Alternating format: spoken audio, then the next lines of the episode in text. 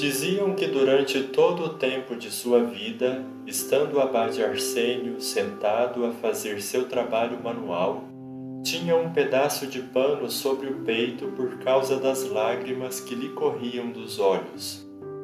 Quando o abade Poimém soube que ele morrera, disse chorando: Feliz és tu, abade Arsênio, pois choraste a ti mesmo neste mundo. Com efeito, aquele que não chora a si mesmo aqui, lá para sempre há de chorar. Portanto, seja aqui por espontânea vontade, seja lá por causa dos tormentos, é impossível não chorar.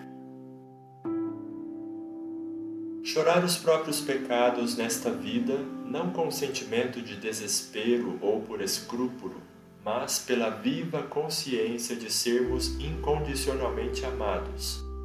Pecar é virar as costas para este amor, arrepender-se, chorar e voltar-se para o Senhor é a cura do nosso coração e o começo da salvação.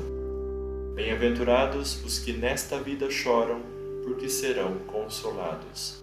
Deus mesmo enxugará toda lágrima de nossos olhos. Ele é a nossa esperança de ressurreição.